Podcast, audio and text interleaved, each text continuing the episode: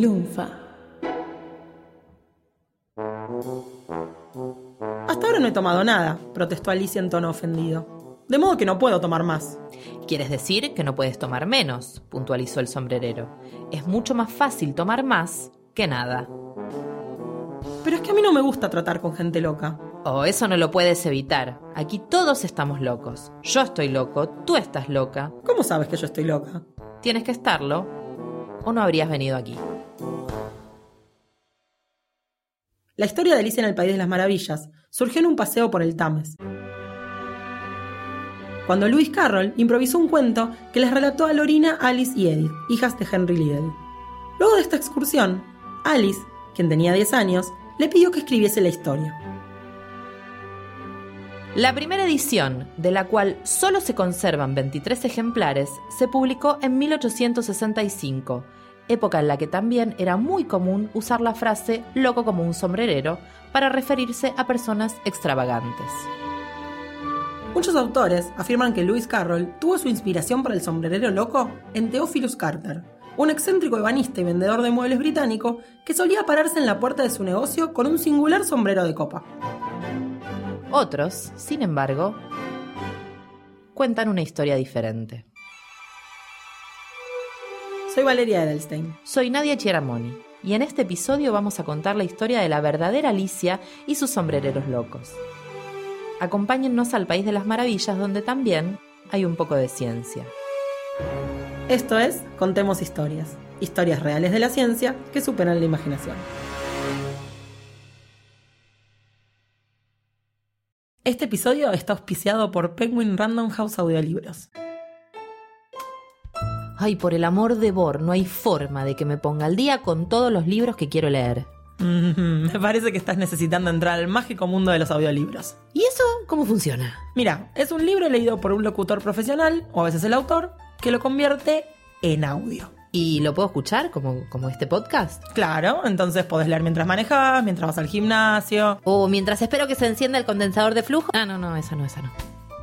Entras a contemoshistorias.megustaescuchar.com.ar y listo.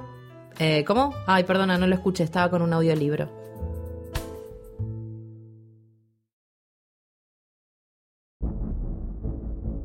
Durante los siglos XVIII y XIX era común en Inglaterra el oficio familiar de sombrerero. Pero alrededor de 1850 se hizo habitual la frase loco como un sombrerero, para referirse a personas excéntricas. Justo para esa época, los sombreros se empezaron a elaborar con fieltro. El fieltro es un tipo de textil que no se teje, sino que se obtiene apilando con vapor y presión varias capas de fibra de lana o pelo de animales, gracias a la capacidad que tienen de adherirse entre sí. Para separar el pelo de la piel de conejo o de castor, los sombrereros usaban nitrato de mercurio. Durante ese proceso, los gases liberados hacían que la piel se encogiera, facilitando su remoción. Pero los talleres eran pequeños y tenían poca ventilación. Los y las trabajadoras inhalaban los vapores de mercurio y al cabo de un tiempo empezaban a mostrar síntomas de intoxicación. Temblores, inestabilidad mental, alucinaciones, afecciones en la vista, riñones, pulmones, etc. A esto se lo denominó enfermedad del sombrerero loco. Hoy la conocemos como hidrargirismo, y si bien ya no la sufren los sombrereros, suele ocurrir por consumo de agua o pescados con altos niveles de mercurio.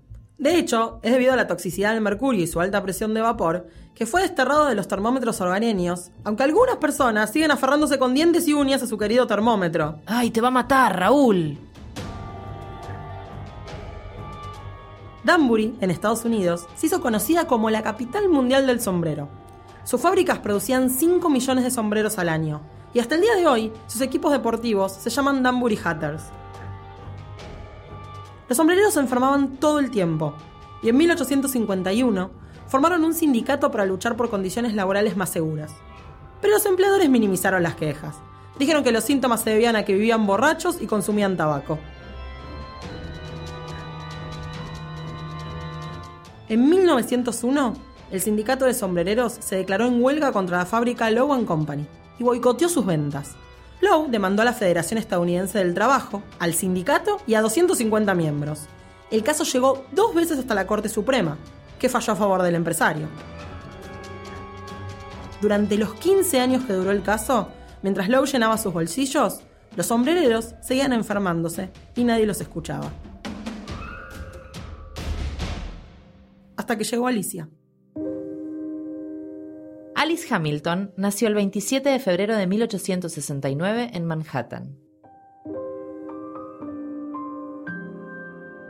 En 1893 se graduó como médica en la Universidad de Michigan y luego se especializó en bacteriología y patología. Fue una activista por la reforma social toda su vida. Interesada por las libertades civiles, el pacifismo, el control de la natalidad y la legislación laboral femenina, la llamaron radical y subversiva. Ay, no me digas, mira qué loco. en 1919 aceptó un puesto como profesora ayudante en el Departamento de Medicina Industrial de Harvard. Eso convirtió a Alice en la primera profesora de esta universidad.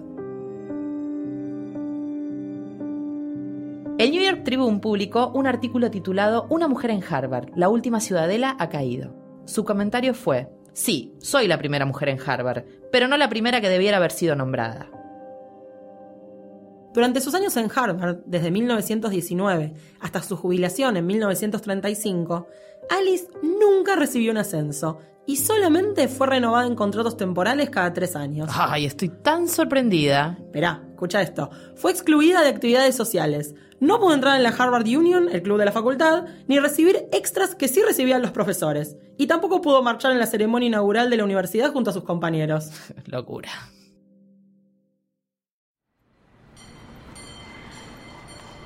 Al mudarse a Chicago en 1897, Alice se convirtió en miembro y residente activa de Hull House, un asentamiento en el que se recibía inmigrantes que necesitaban hogar y educación.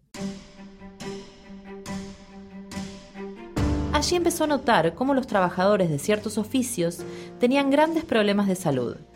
En ese momento, los estudios sobre enfermedades laborales en Estados Unidos eran escasos y la legislación para la protección de los trabajadores inexistente. Cada vez más interesada en la medicina laboral, Alice logró que en 1910 el gobernador de Illinois la nombrara revisora médica en la Comisión de Enfermedades Ocupacionales. Como líder de la comisión y gracias a sus investigaciones, logró establecer las primeras leyes de compensación a trabajadores y leyes sobre enfermedades ocupacionales que obligaron a los empresarios a tomar medidas de seguridad laboral. Interesada por el caso de Danbury, Alice investigó el envenenamiento de los sombrereros y en 1922 publicó que los síntomas no eran el resultado del consumo de alcohol y tabaco, sino de la exposición al mercurio. Sin embargo, recién en 1937, el Servicio de Salud Pública de Estados Unidos aceptó revisar las condiciones de seguridad laboral. Finalmente, el 1 de diciembre de 1941, se prohibió el uso de mercurio en la industria del fieltro demasiado tarde. Ya casi no quedaban fábricas de sombreros. Bueno, pero bien ahí, se pusieron las pilas y prohibieron el mercurio. Eh, la tristemente oculta realidad era que la prohibición no fue por los riesgos que traía la salud de los trabajadores, sino porque se necesitaban los compuestos de mercurio para armar detonadores durante la Segunda Guerra Mundial.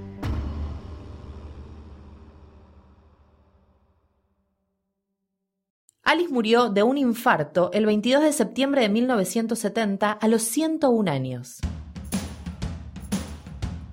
Tres meses después, el Congreso de Estados Unidos aprobó la Ley de Seguridad Ocupacional para mejorar la seguridad laboral. Literalmente tarde, pero seguro. Aunque la industria del sombrero desapareció de Danbury, el mercurio no lo hizo. El sedimento de sus ríos contiene trazas hasta el día de hoy. Este es el último episodio de la temporada. Esperamos que hayan disfrutado escuchándolo como nosotras haciéndolo. Estén atentos a las redes para novedades sobre la temporada 2. Y quien les dice, tal vez salga algún episodio especial.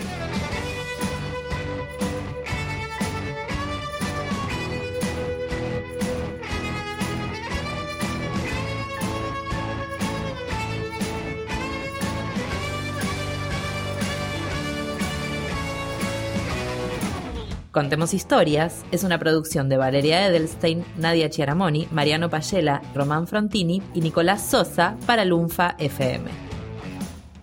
Podés escuchar todos los episodios en Spotify, iTunes o en tu aplicación de podcast favorita. Pueden seguirnos en Twitter como arroba valearvejita y arroba nschiara. Y no dejes de entrar a lunfa.fm, donde vas a encontrar un montón de otros podcasts increíbles. Gracias por escuchar y compartir.